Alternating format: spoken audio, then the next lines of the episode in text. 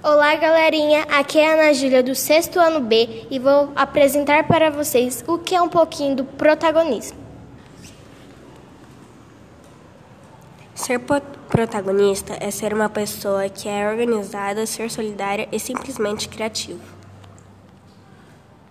Ser protagonista é ajudar as pessoas e cumprir meu dever que o professor passa.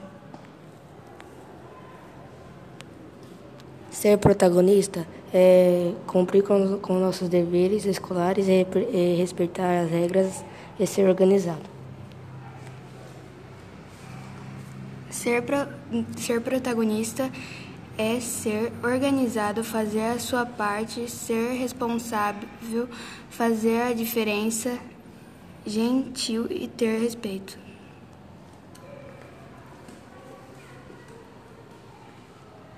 Ser protagonista é sempre ajudar o próximo, sempre ser competente e fazer o que tem que fazer.